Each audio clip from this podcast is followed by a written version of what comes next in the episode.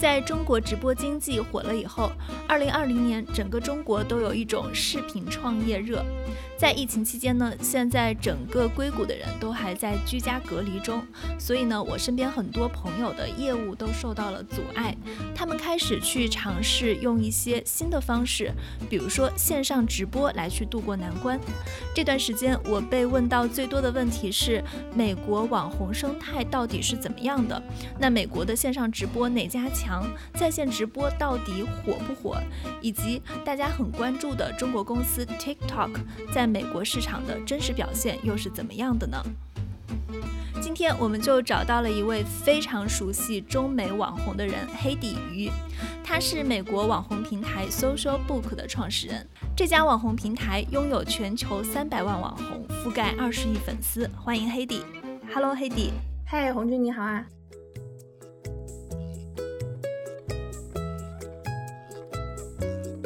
欢迎收听硅谷幺零幺，我是红军，我是一位十年的商业媒体从业者，我将通过一手的采访告诉你硅谷正在发生什么。这期节目呢，我们会以中国为原点，通过对比的方式给大家展示一个完整的美国网红生态。你可不可以大概介绍一下，你是在一个什么样的契机下开始想做这个网红平台的？哦，哇，这个就很久了，很久以前哈。我上一个公司呢是做电商的，然后呢做电商呢那个时候还在上学，然后呢又没有钱，对吗？就觉得说，哎，怎么能够快速的让我的东西能够让别人看到？那可能就是打广告嘛。打广告的话，Facebook 和 Google AdWords 又非常的贵哈。然后就觉得，哎，那怎么办呢？那当时呢在学校里面，我就让一些同学帮我转发，就发现，哎，这个转发效果特别好啊。再到后来，我就觉得说。哎，那我的网站上要是有一些漂亮的美女帅哥拿着我们家的东西，是不是这样就更好了？就找人来拍。拍摄的期间呢，我们就发现那个粉丝多的模特啊，转化率特别高，因为他会拿到他的那个媒体哈，就 Facebook 上面去发。一旦发的时候，我就有流量，然后我们就开始卖东西。那个时候是二零一三年，所以很久以前。那我们就发现，哦，原来这个东西是跟他的。朋友有多少是有直接关系的，所以我们当时就创办了一个人人都可以当大模特儿策划哈，然后就招募了特别特别多的有很多粉丝的人，当时还没有网红这个呃术语，所以呢很多人就过来了，然后我们就会选那个粉丝多的，选择选择呢就发现不仅要粉丝多的，还要质量好的，因为很多人是假粉丝，然后我们就觉得说那肯定不能跟假粉丝合作啊，然后就发现哎其实很好玩，有一套。数据的理论在里面，所以我们就做了今天的这个产品，它叫做 Social Book，就是不管你是哪一个社交媒体哈，主要是 YouTube、Instagram 上面，如果把它的这个账号插进来，我们就知道说，哎，这个账号发一条内容值多少钱？那他的粉丝来自于全球什么地方？是真人还是假人？他的互动怎么样？这个账号呢，还跟哪些品牌合作过？它的带货能力怎么样？主要还是一个 to B 的产品，就企业级的软件，为很多很多的商家服务，想通过网红这个渠道去打造自己的品牌，所以就由当年的那个故事开始的。你做呃 social book 的这个时间段，就是从二零一三年到今年二零二零年，其实时间也很长了嘛？你觉得在这个七年里面，美国它的整个的网红？它火吗？它的形态跟今天的这个形态是一样的东西吗？嗯，我们其实二零一三年的时候还在做电商。那这个 Social Book 的前身呢叫 Boost Insider，是二零一五年。那我其实我们历史上哈，公司历史上是有几款产品的，也就是这个网红之路啊，在美国是怎么上演的。那么 Social Book 是二零一八年开始开发的产品，到现在只有两年，那应该是发展最好的一个产品。回到这个你说美国的网红哈，我想想看，一三年的时候呢，Facebook 效果很好啊，我们就从 Facebook 上面开始去做，就想做转发。这一套系统，二零一五年 Boost Insider 刚刚成立的时候，我们就做了一整套的转发系统，就是让大家来转发。后来发现这个转发实际上是也可以，但是呢，它里面会出现很多，因为它转发它并不原创东西，所以的话看起来很像广告，质量不好，而且呢转发里面出现了很多的水军，因为他容易他觉得我转发一条就可以赚钱，我都来转。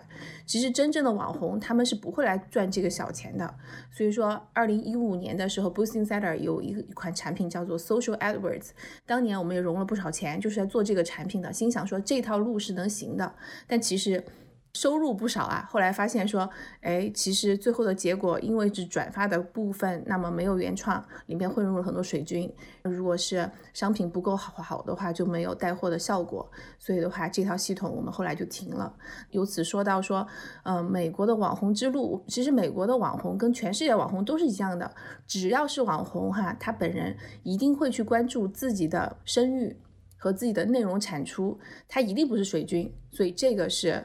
一定一定的。我们再说刚才那个转发的部分，因为当年转发的话最容易是在 Twitter 和 Tumblr 上面做转发，YouTube 和 Instagram 是很难转发的。因为你想嘛，我要是做一条视频，我再去转发的话，那花很多时间。那我去 Instagram 上面，甚至甚至哈，就只能有一个地方可以发链接，很少人可以点到。所以这两个平台都不适合做转发。美国的网红的平台主要是来自于 YouTube、Instagram、Twitter。还有 Tumblr 这些频道，那么它因为频道的属性不一样，YouTube 呢是做主要是做视频的，那我们将它是长视频，比如说三分钟到二十分钟啊，甚至一两个小时的视频都有。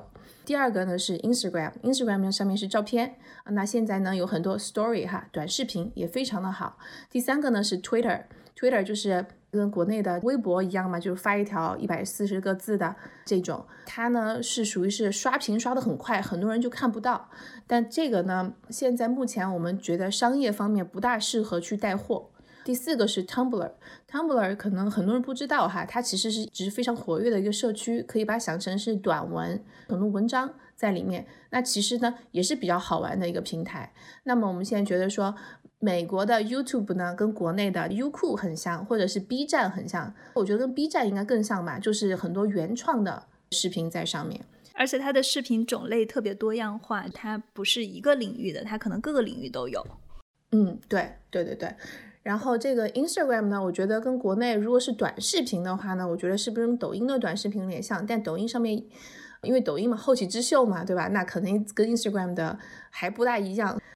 第三个是 Twitter 嘛，Twitter 跟就跟咱们的新浪嘛，新浪的微博对微博，然后 Tumblr，哎，Tumblr 我不知道跟国内什么火差不多，因为 Tumblr 本身是一个小众的啊，比如说不仅是 Tumblr 吧，还有 Reddit，其实这些平台都非常的不错，但是它其实非常的小众，所以我们不把它作为说商家带货的主流来讲，可能更对应微信公众号一点，嗯，或者论坛。对，Reddit 应该是论坛，对，Reddit 非常像论坛，像当年的天涯社区。是的，是的，对对，但它更严格。对，是，还有专门的游戏平台 Twitch。哦，对对对，确实确实，Twitch 这一块呢，一般是游戏公司，尤其是这种大的主机的游戏公司，他们会非常非常喜欢。但是手游的话，也会喜欢在跟 Twitch 的主播会合作，这个主要就是游戏了。对，因为这几年中国有一个趋势，就是说直播兴起来了，然后直播捧红了，比如说像薇娅、李佳琦这样的大的就是直播带货主。那美国有没有，比如说有淘宝直播？然后我看亚马逊它是二零一九年初做了一个叫做亚马逊直播。那美国它的直播平台怎么样呢？哎呀，这个问题每个商家都在问哈，那我们也在研究这个问题。那我们先说中国直播吧。中国直播其实分为两个，一个是娱乐型的，对吧？就直播打赏，大家表才艺表演这种哈。还有一种呢，淘宝嘛，淘宝的直播带货，那这个是说商业行为。那其实这两个东西呢，在海外都有参照物哈，就是比如说以前的我们说这个直播，直播这个娱乐型直播，在国内呢，说实话，在 我们这么讲吧，就是为什么这个直娱乐型直播。在美国一直做不起来，在美国的话有一个更猛的 一个东西，就是成人网站，对吗？如果说他要看特别特别这种类型的，他就去成人网站了。所以这个是在海外的话是一个非常成熟的另一个另一个体系，他是不需要看直播比较隐晦。嗯，对娱乐型的这种比较，呃，怎么讲擦边球的东西吧？因为最开始国内开始的时候，确实有一些擦边球的行为出现哈。那现在更加正规了，最开始是这样子。所以如果说你想，如果是一个擦边球的直播在美国弄，那个观众 可能就不去这儿了，他就直接去成人网站了，对吗？所以这个直播型的娱乐型的直播，其实这个命题在美国一直做不起来，就一直也不是做不起来吧，也是有有很多公司在做，但是效果都不好，这是第一个。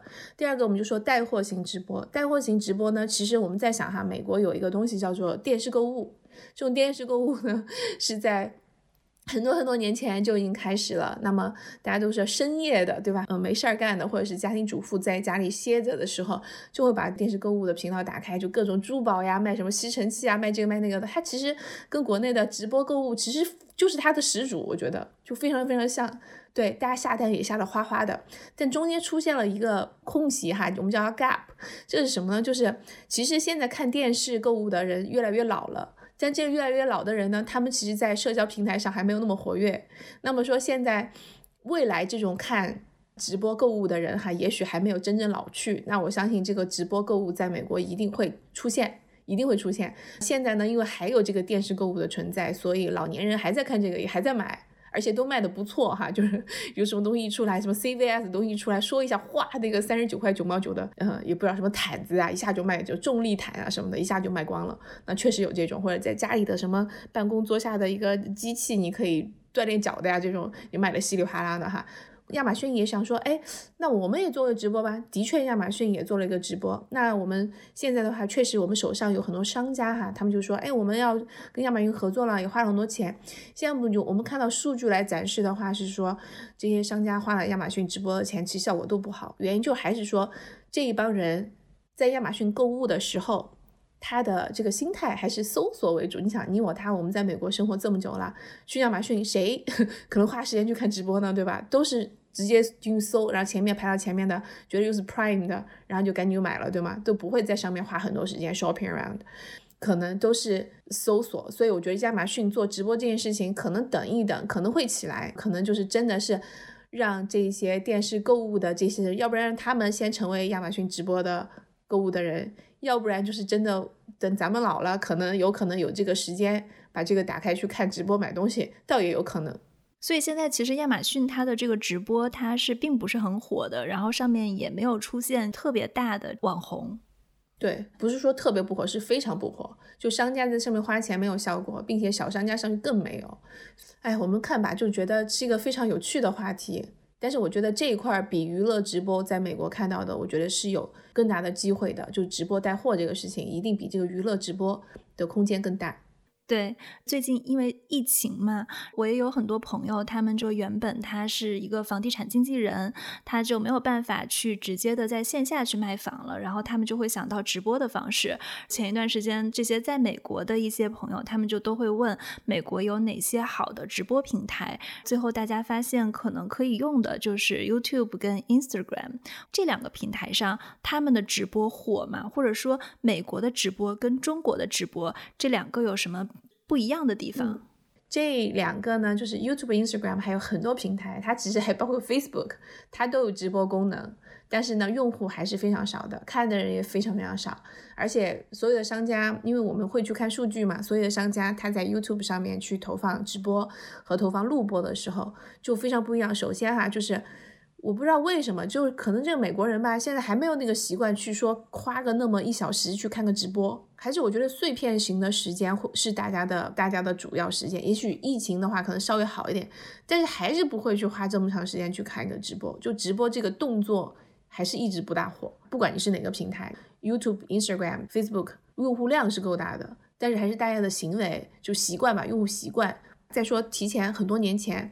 中国好像我想想看哈，中国我们小时候有没有这种？美国现在老年人他们还有一些习惯是说，电视上有个节目，我这个时候看不了，我就用我们家的录像带把它录下来，我待会儿看。哦，早期中国有，我记得好像很早的时候有。对对对，我就我们小时候嘛，对吧？但这个在美国是非常常见的。现在这老年人家里面都还有这个机器，就是他们今天有一个什么直播要开始，不知道为什么原因，他们不会在这儿等，不会去赶那个时间，他们是会用机器把时间设好，然后把这个这场节目录下来之后看。所以对于这个直播的行为，我们说电视上的直播，很多人就不大去看电视上的直播，他们喜欢录下来之后看。所以美国早年我们有了。Netflix，大家以后有时间去看，赶场在一个时间去看一场秀的这个行为，在美国，如果是他能够在网络上解决的话，他基本上是以后去看的，要不然他就会去看现场，对吗？就美国人行为嘛，我就去看现场踢场球。但是如果说我现在看不了的话，我就录下来之后看。我发现有的时候，像有一些特别大型的，比如说前几天有一个特别火的这个 One World，就是抗疫的一个全球的救灾的那个演唱会。我自己看了一下，我进那个 YouTube 的直播看的，结果我发现，哎，怎么下面的评论全都是中国人？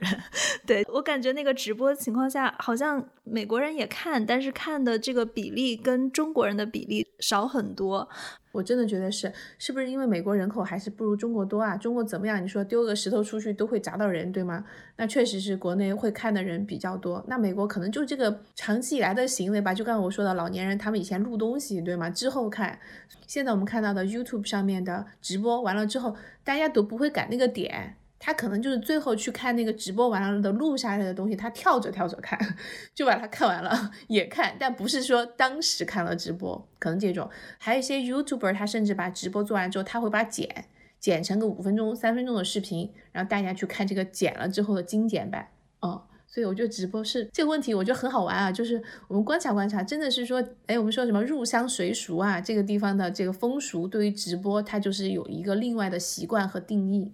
也可以看一下，也有可能是中国出现了比较好的直播平台，跟这种大的、非常有影响力的直播主，然后一些个别的现象把整个平台带火了。因为就比如说，有时候我在 ins 上的时候。因为我关注了一些时尚博主嘛，就是他弹出一个消息，谁在直播的话，我可能也会点进去看一眼。当然，就是没看几分钟，可能就出来了。当他的产品上真的做得非常好的时候，也有可能会带火这样的一个习惯。但是现在还没有火，就我们确实可以观察一下。真的，真的，我就在想说，二零一五年猎豹的 Live Me 出来哈，你看到现在五年了，应该是说咱们国内的直播平台在海外最大的吧？但是你看一下他们的。真正的影响力跟 YouTube 这种录播行为来比的话，还是我觉得还是用户的习惯问题，还取决于大公司怎么去做这一块儿。因为你说像猎豹的这样的一个中国产品打入美国市场，跟 YouTube，因为它本来是谷歌旗下的，跟谷歌发力去做一个产品，因为现在流量本身也很贵嘛，就还是会很不一样的。嗯，对对，拭目以待。因为你平时也会接触到很多美国的网红，你可不可以跟大家讲一下中美网红网红生态的本身，网红的这些人他们有什么样的区别呢？嗯，这个问题也是大家特别关心的哈。中国网红和美国网红，或者是任何国家网红，只要是网红，一定是相同的。他们的相同是就两个点，一个是我想涨粉，第二个是我想赚钱。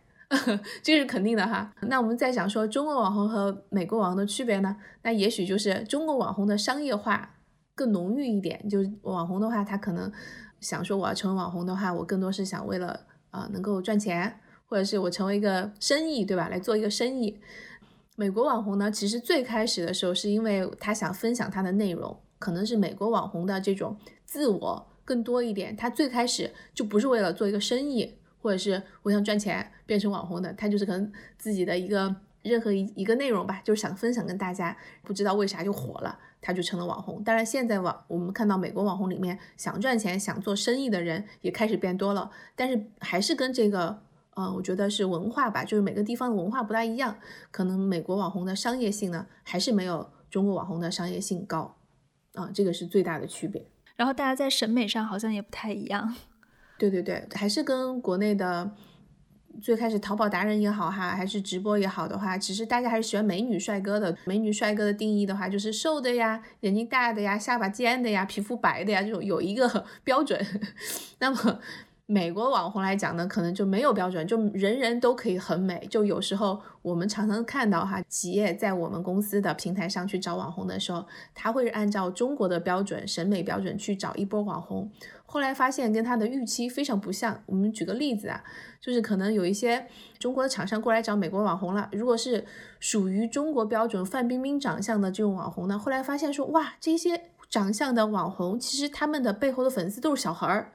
就不是成年人，就特别可爱型、卡哇伊型的，他们觉得是范冰冰这种长相是小孩子喜欢的类型，那可能不是大众喜欢的。虽然他们真的很漂亮哈，他们可能有时候有时候会去找那种成熟一点的，那成熟一点的国内可能觉得哇这个太太吓人了，反正美国的网红就是百家齐放吧，就各种长相都有。本来也跟美国人种哈，就是什么什么样的人都有，来自于全球什么地方的人有。你说有这个咱们中国人、亚洲人，对吗？有有白白人，有黑人，有哪里的人都有。那么他的审美就是不一样的。而且我觉得美国的审美是更宽容的。他有时候不包括我们看到一些宠物的页面哈，这个宠物这个狗狗或者猫猫，它就缺了只耳朵，少了个腿。但是他非常多的粉丝，你会觉得有一些残缺的美，他也是觉得是个美，所以我就觉得美国的审美比中国更多样性。是的，对它更加多元化。美国现在有哪些做的比较大的，就类似于中国的，比如说李子柒、薇娅、李佳琦这样的现象级网红们？他们的收入大概在一个什么样的量级？哇，这种这种简直太多了！你看哈，就是呃李子柒、呃李子柒、李佳琦，我们先不说他们两个吧，我们就先说美国的这些网红。其实根据 YouTube 上面的排名数据的话，第一名可能是 PewDiePie，那 PewDiePie 已经有六千多万的粉丝了，他是游戏界的大主播。那我们可以对应一下中国的游戏界的大主播有谁，对吗？那我们再想一想，说因为美国这个国家吧，它除了游戏哈，游戏我们讲，嗯，见越来越多人说游戏是 e-sports 电竞哈，这一块也是个运动。那它第一是游戏，第二是体育，就体育界是有很多很多网红的。后来就会有什么旅游呀、美容呀、美妆呀，什么呃这个母婴啊，还有家居啊、厨艺呀，啊各种各样的网红都会有。那么每个网红里面的粉丝呢都不一样，还是根据这种品类里面看的人多人少。比如说看游戏的是个绝大绝大类的话，他的粉丝就可以高达六千万。但如果说我们嗯换个角度来说吧，就说创业吧，创业也是个话题。但是创业不是人人都想创业的，所以创业类的网红，他如果是有一百万粉丝的话，他就已经大的不得了了。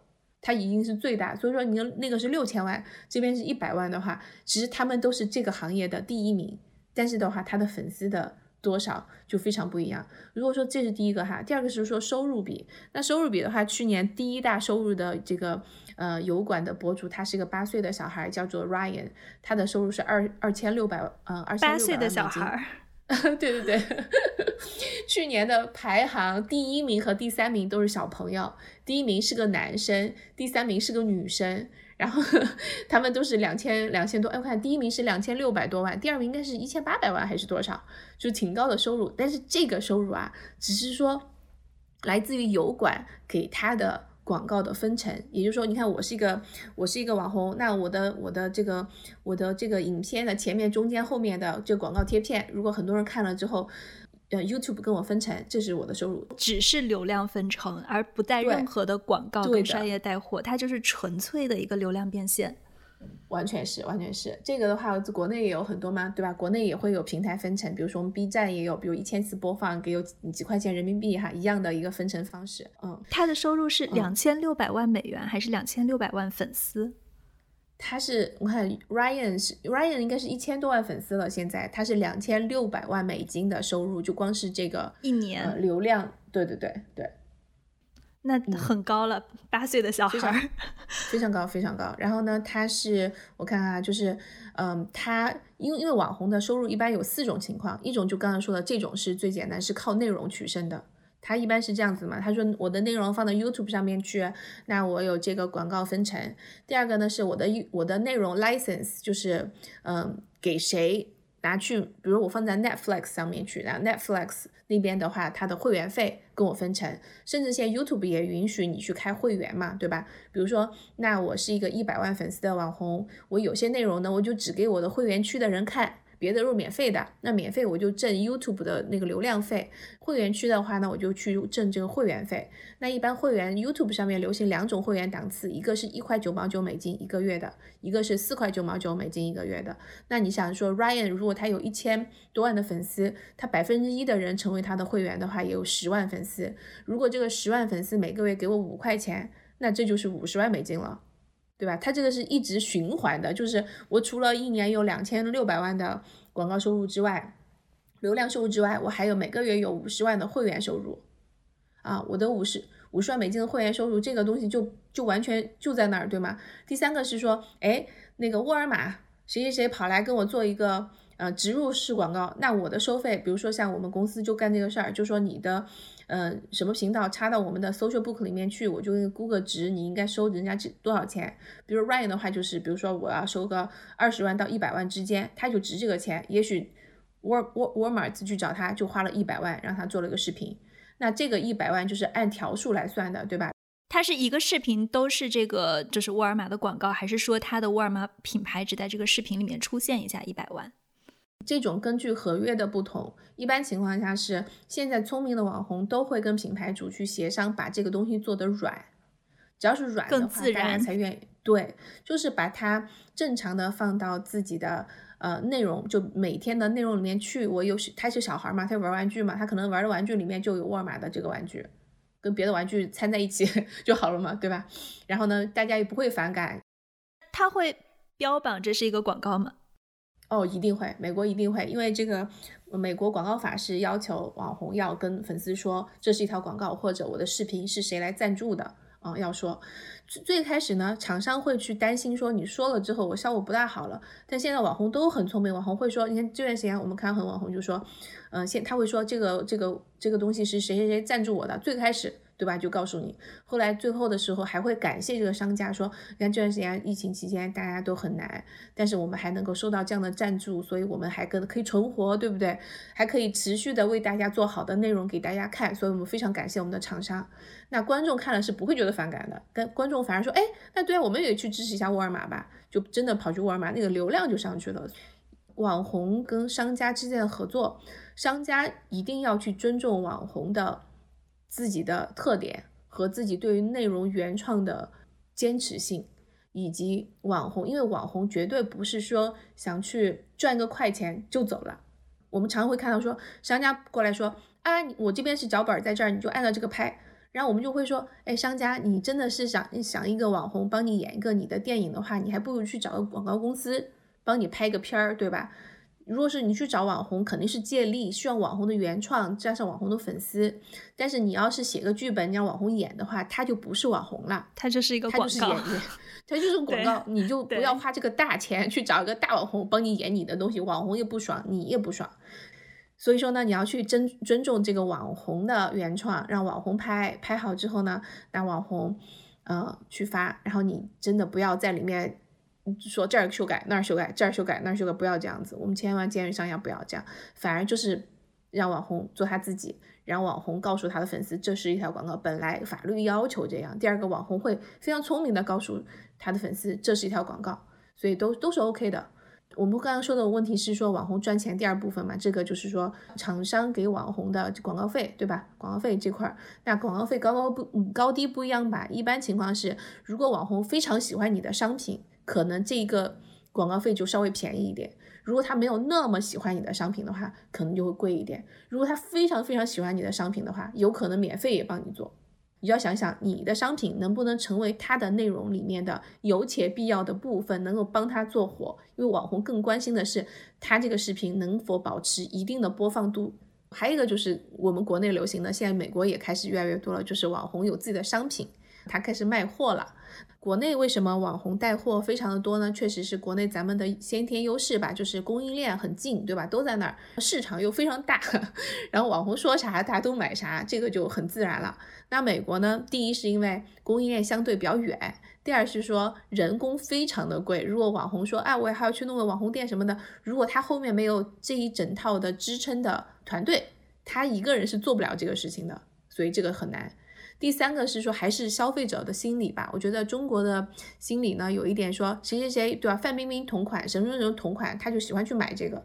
但美国有一点说，我不想跟大家穿的一样，反而这个从众心理是比较浅的。除非这个产品真的好，而不是说因为哪个明星有了我就想要。所以这个这个方面，我们也是看到说，这个卖货，美国的这个市场跟中国市场会有不一样的地方。那厂商的一定要去。研究一些数据，然后够聪明的话，说不是这个东西只是便宜啊，只是范范冰冰有了，或者美国的哪个网红有了，大家又想有，一定是你还是要产品要够好才可以。是的，我们总结一下刚刚我们提到的美国网红的变现方式，也跟中国是非常相似的。第一点是贴片广告，凭流量的来赚取的这个广告收入，主要是跟 YouTube 这样的一些平台合作。第二点是你刚刚提到的会员费，第三点是跟商家的合作植入广告，第四点是。网红转型做电商卖货，主要是这四点。那前三点，流量、会员费、植入广告都跟中国非常的相似，只有最后一点，因为美国的网红他受制于各种限制，所以不太像中国的网红那样会转型电商自己卖货。我感慨最大的还是就是第三点，他们在跟商家去做这种植入式的广告的时候，会直接的标出来。因为其实在中国，就是很多网红他会面临的一个问题，就是说他早期的视频，比如说一些美妆博主，他真的是很多干货，大家从那里学到了很多东西。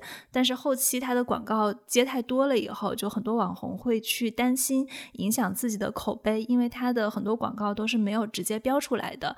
但是在美国网红，我不知道，因为他。们也会标广告，他这个广告接多了，是不是会影响到他本身的这种内容创作的口碑？嗯，一定会，一定会，不管哪儿都是。嗯，对。但是他们所以说，美国网红一般轻易不怎么接广告呢？他接广告，他还是会去选这个产品跟自己日常是不是，呃，都会融进去。融不进去的话，真的很难。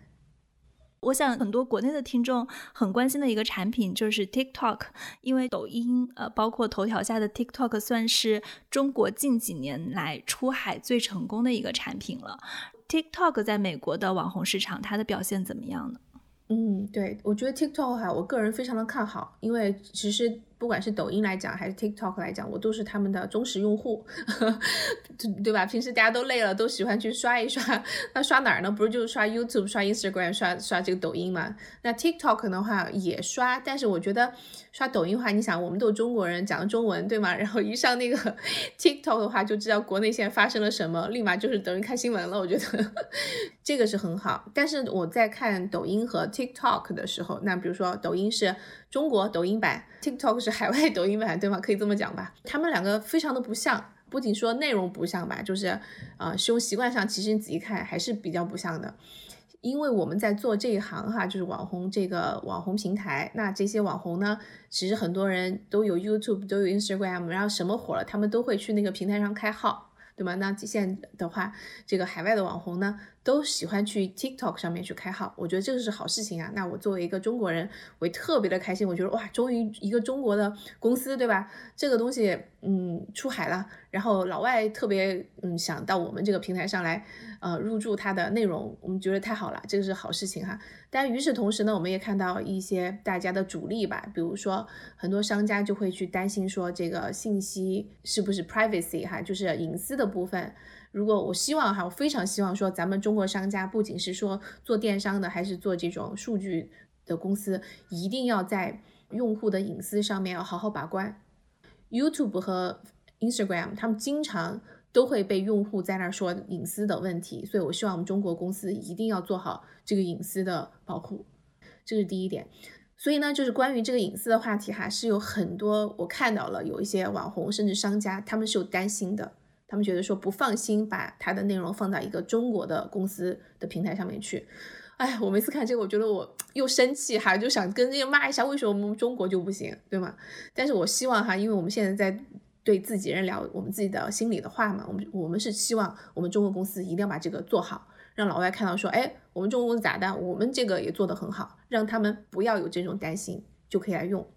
我们就看到了有一些网红，有一些主力吧，也不想，也不是特别想来。有些商家呢也不是特别想去，但是我看到的更多，因为 TikTok 最先火的话，可能东南亚、印度这些先火起来，它的用户基数是上来了。那美国最后这一块最难啃的啃的蛋糕吧，怎么能够把它啃下来？我觉得隐私是一个，第二个还是说，呃，我们 TikTok 现在在美国已经是全力在开在开动了哈。应该是没有问什么问题。那它的那当然，我觉得有几个大的巨头在那站着，什么 YouTube 呀，什么 Instagram 呀，他们有类似的产品，大家都在推这个短视频这个事情。那就看我们 TikTok 怎么打了这个事情。我觉得是一场非常好玩的争夺战。第二个吧，就是我觉得作为一个创业者哈，我看到了国内的创业氛围和中国的创呃这个海外的创业氛氛围。我觉得 TikTok 既然来到了海外，就一定要以海外的方式来做。那么海外方式是什么呢？它是一个大家都可以来参与的一个方式，任何的平台，它会把自己的生态建起来，它一定不会说这个东西我进来了，全部从头到尾都是我一家公司把它全做完了。它一定是允许这个生态所有的人都来参与，所有的人成为中间的一个部分。但可能在国内的话，很多公司就是一整套从头到尾我都全部做完了。如果这种打法在国外来讲的话，我觉得，嗯，没有这个一整套指的是什么呀？就比如说吧，比如这种平台吧，平台的话，国内又有很多以前看到很多直播平台，它就是我是直播平台，我也是经纪公司，我所有网红都是我签的，然后呢，有又做裁判员又做运动员，对你不能又当裁判员又当运动员，这样东西你就人家就会说你会不会把你的流量倾斜给你签的网红，别的网红就不来玩了，对吧？所以说我就希望说，嗯，这个 TikTok 吧，在海外一定是要把这些放出来的。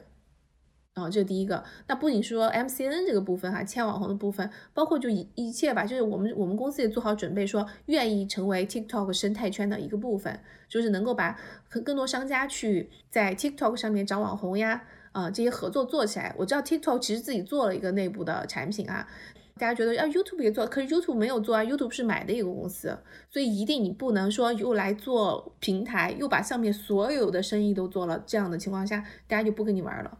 对，就是说，如果像 TikTok 或者说 YouTube，他们如果是自己作为一个平台，又签了自己的网红的话，那么其他的网红可能就会认为你在做这种流量政策的时候，可能会对自己人有所扶植。对于不是你签的那些，他们要去拿到一些流量的资源跟推荐就会更难，就会有一个运动员跟裁判员的这样的一个博弈在里面。对，对对对。对，这还是网红和平台的关系。那这个生态是很多的嘛？比如刚我说的，像我们这样的公司，对吗？是一个嗯网红对接平台或者是网红工具平台。你们算 MCN 吗？不算。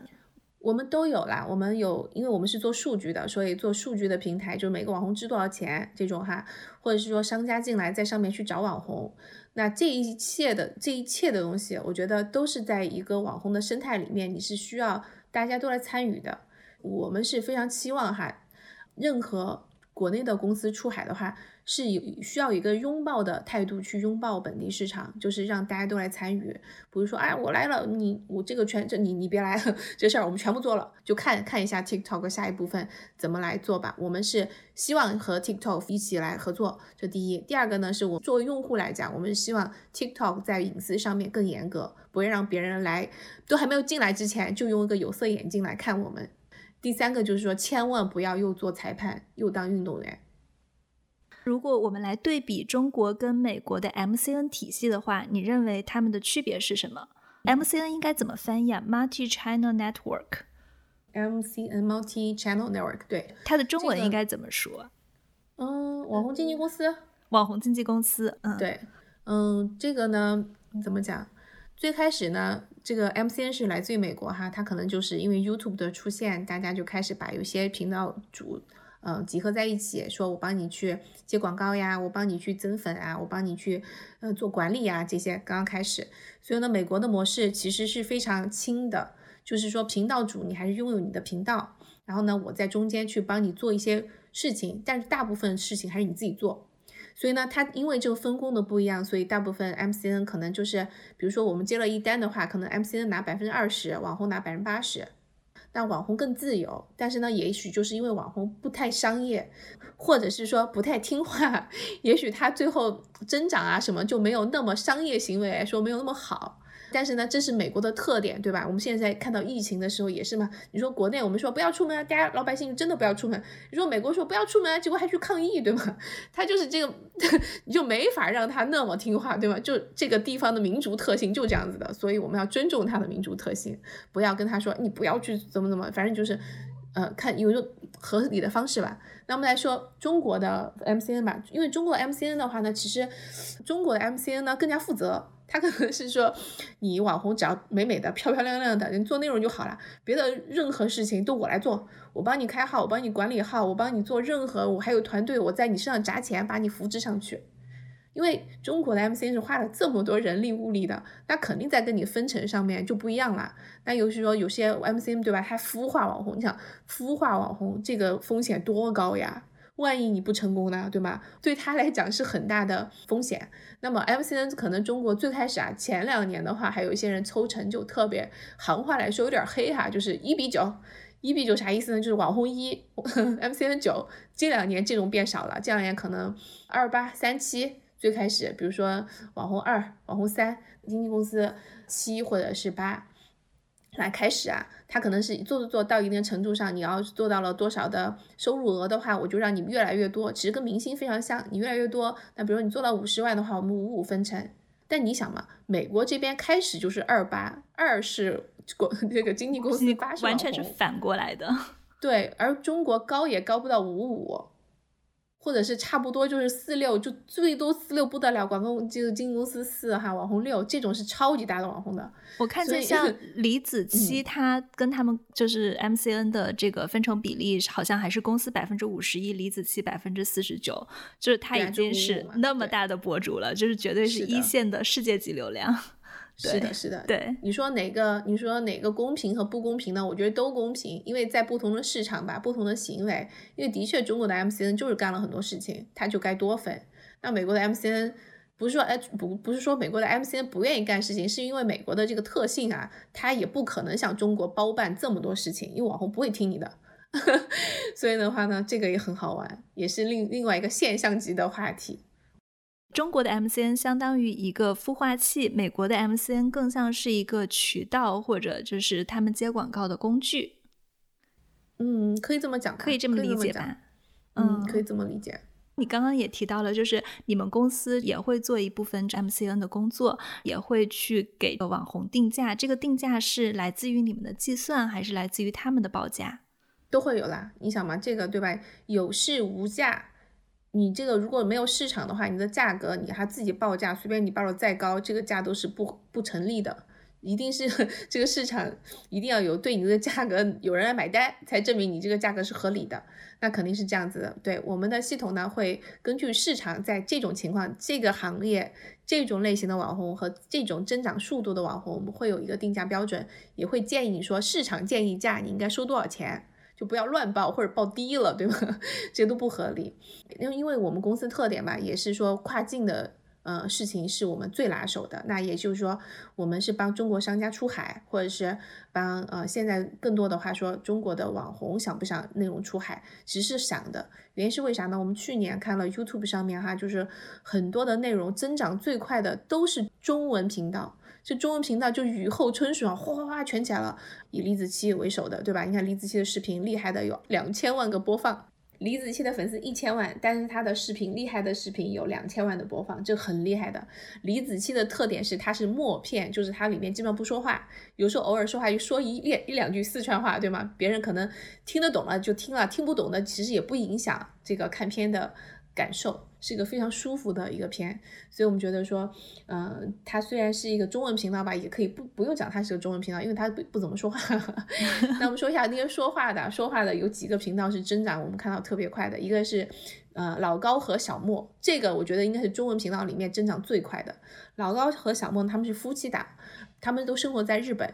那这个老高呢，现在应应该有两百多万的粉丝了吧？他是一八年才开始做的频道，增长特别快，每天就聊什么火星人呀，什么亚特兰蒂斯啊，什么史前人类啊，什么是这个那个大洪水啊，就聊这些内容哈。他的就是全纯中文内容，而且是，呃，基本上是就在自己家电脑面前录录下来，穿插一些这些呃画面进去。我们可以把它讲成低成本的，低成本的，不像李子柒，可能你想他可能拍一个一个豌豆的。呃，豌豆的一生要拍一年，对吧？春夏秋冬拍下来，还要剪片什么的，它那个耗费是很大的。但老高这种视频的成本是比较低的，但是呢，他也有非常多人看，他讲的是中文，其实下面有时候连字幕就英文不会有的英文字幕，也就是说看他的人还是中中国人为主，就讲中文的人为主，他也增长很快呀。这种是生活在海外的中国人了。那么说看到的很多生活在国内的中国人，他也很厉害呀。比如说像王刚，对吧？美食博主王刚，这个。什么苗大姐美食这些，嗯，或者是哪些旅游的，还有这个哦，雷探长对吗？冒险雷探长这些都很火啊，它就是中文频道呀。然后呢，这些可能是最开始是它的内容是在国内，比如西瓜视频呀，在什么呃优酷啊、什么爱奇艺呀这些哈，在这个上面，后来他们可能就把内容直接放到 YouTube 上面去，哎。流量上来啦，这会儿他就可以赚广告啦，赚的美金啊，YouTube 的分分分钱啊，对吗？所以呢，这块的话，我觉得是我能够看到说，我们中国的，嗯，这个网红吧，一定是成为最大的一个这个内容产出的园地。如果说国内的内容想出海的话呢？YouTube 呢有一些很好的，就是流量，能够去研究它的流量，能够去研究我什么样的内容，那 YouTube 会更喜欢，观众更喜欢，那这个也是我们公司做的事情。那我们这个产品呢叫叫做 Social Builder，就是给 YouTube 用的。比如说你有什么内容啊，你在 Builder 上面去找一找什么样的关键字啊，你要打这个关键字，YouTube 给你流量呀，对吧？这是合理公平的情况下，并不是说 YouTube 向你倾斜，它不会向你倾斜流量的。但是你要去，就像那个谷歌一样嘛，你要去算它的，你要去知道它的算法。它什么样的关键字你有流量，你什么样的封面图，美国的老百姓看了更容易去点击，点进来才看得到嘛？这些就是我们公司干的另一件事情。你要是做 YouTube 内容的话，你用我们的这个产品的话呢，也许可以帮到你。就从很多这些技术层面上来说，什么样的封面图，什么样的关键字，还有你同一类的博主他们是怎什么时候发帖，你什么时候发帖流量最高，就各种各样的事情，那也是我们比较关心和关注的部分。那么现在哈。那小孩，不管是咱们国国内的小孩，还是美国的小孩，都说：“哎，你长大想当什么？”然后国内很多小孩就说：“我想当网红。”就很奇怪。然后比如说，就就那个美国一样的，想你长大想当什么？我想当 YouTuber。然后说：“啊。”然后真的，你说只要是人有咱们的下一代一直在有，他有思想，他有内容，他想去分享的话，他就是找想找个地方去表达自己，然后就不小心可能就成了 YouTube YouTuber，或者就成了网红。而且我之前好像看过一份报告，就是说现在零零后里面最理想的职业，可能就是比如说像旅游博主这一类的，因为大家认为对，又可以出去玩，然后又可以用这个赚钱，又自由。嗯，就是点评一句啊，就是我在抖音上面哈，其实还觉得有一些东西觉得更好啊，就是你看啊，比如说我看到那个国内的，比如说这个老百姓可能是生活在一个很边缘的一个渔村，他是打鱼的。然后呢，这个打渔村里面老板每个人都是网红，他可能就在自家的船边上支个小灶，在那儿把他今天打的海鲜煮一煮，在那儿吃，然后说今天的螃蟹特别好啊，今天的什么特别好啊，他下面就带着自己的橱窗，然后全国包邮啊，什么冷冻啊，多少多少，哎，其实他这个你说他是网红吧，他是网红，但是其实他还是他是个商家，对吗？所以就是通过自己来当网红，能够把自家的产品推广出去，这个是一个更加有效的一个方式，不一定说之前说网红是。你想表达自我吧？我觉得如果把它用作为商业上的一个行为的话，这个真的是帮各大老板节约了更多的钱，同时呢，帮这种以前传统情况下非常走不出去的这些商家开辟了更大的一扇门。美国的商业百分之七十都是中小商家，它不是大公司垄断行为。它当然有很多大公司了，但很多人一两个人，他说我是 CEO，然后你问你 CEO，你公司几个人？两个人，一个他，一个是谁，对吧？就这样。如果是这种小商家，美国的小商家也能够像中国这样子，他们也变成网红，然后把自己的东西推广出去，将是更大的一片市场。有商业行为来参与网红这个市场，有顺便说，我们公司现在就在干这个事情，就是让这些呃中小商家，特别是因为我们在美国嘛，还是就只要在美国，不管你是哪里的人，你是中国人也好，你是美国人也好，哪里人都可以。如果说你是想通过网借力网红这个思路，把你的商业行为打开的话。就是我们赋能于这些商家，比如帮你快速开店啊，帮你怎么搞流量啊，帮你怎么弄啊，就是我们干的这些事情，所以非常的期待。虽然这不是一条广告，不过这档播客的听众确实有很多是 To B 的创业者。那既然说到这里了，我们就来一点更实用的。刚刚我们也提到了，就是有一些平台又当裁判员又当运动员。那比如说，如果是美国的平台的话，你觉得哪些平台它现在还是比较公正的，没有这种现象？对一个比如说新的网红或者一个正在成长期的网红来说，他们应该怎么样去选平台呢？嗯嗯。首推 YouTube 吧，首推 YouTube，因为啥呢？的确，我们看的数据太多了。商家要想自己变火哈，或者网红自己靠独立，我是散户个人哈，我想当网红，然后呢，我想自己靠自己的能力发展起来，我又不签 MCN，我自己做。其实中国有的，中国就 B 站、哔哩哔哩，美国是 YouTube，这两个地方咱们可以哈，作为中国人，或者是你是双语，你又讲中文又讲英文的，这两个频道我都觉得可以上。但是呢，你是双语的人呢，在 YouTube 呢，你最好是开两个频道，你的中文和英文不要掺成一个频道，因为它这样的话会搞混 YouTube 到底给你中文流量呢，还是给你英文流量？他搞不清的情况下，他就更不给了。他的算法哈，你最好是分开。那么我建议是 YouTube，因为 YouTube 吧又好上手，而且你放在那儿，你想不管你是个人还是商家，因为它是谷歌家的，谷歌家你要去 Google 任何搜索什么东西的话，它不仅是搜网站，它也搜视频，所以的话就给你很大的，不是你的粉丝的流量，就有可能是别人搜搜搜就搜到了你。比如说如何做口罩。然后前段时间特别火的视频，如何做口罩，全唰就几几百万的流量就上来了。他可能平平台他自己只有一千粉丝，这就是搜来的，别人搜怎么做口罩哈，就不是你的，不是你的粉丝。所以我觉得 YouTube 一定是一个好的地方。那 B 站的话，你如果有同样的内容，你要是能够通过 B 站的审核，在 B 站上面也可也可以发，国内的呃小伙伴也可以看到。第二个呢，抖音和 TikTok 吧，可以去试试看。这两个产品呢，个人是非常期待的。短视频嘛，因为我是用户啊，我觉得哎，很容易就把人黏住了。你在上面刷了几个小时啊，几个小时过去了，对吗？那如果这个东西怎么能够帮到你的商业呢？我们要看，因为毕竟短视频的话，大家在上面停留时间还是太短了，有时候也不是抱有一个购买心理去的吧，所以很容易刷掉。那么这个之后再看，所以这两个吧，我觉得是可以。如果说还有一个是 Instagram，如果说你觉得你自己拍的照片特别好看，啊，或者自己购美 有信心的话，我觉得 Instagram 的话还是应该开一个号的，嗯，就这这这三这三个，嗯，非常好的建议。觉得我们今天还是聊了非常非常多关于网红还有美国中美网红对比的这样的一个生态的干货。我们希望我们的内容可以帮到更多的人，就算想自己想做网红，或是让自己的小孩能够去体验一下，把内容发出来，还是说让我的商业也变成网红的属性的话，我觉得都是非常有意义的探索。对，而且我觉得有了网红这件事情以后，咱们整个的商业的营销的形态就已经完全改变了。刚刚你在提到，呃，你的平台怎么样用这个 YouTube 的一套规则去帮助大家更好的去建立流量，这就是早期最早在搜索平台建立的时候，大家怎么用 SEO 的规则。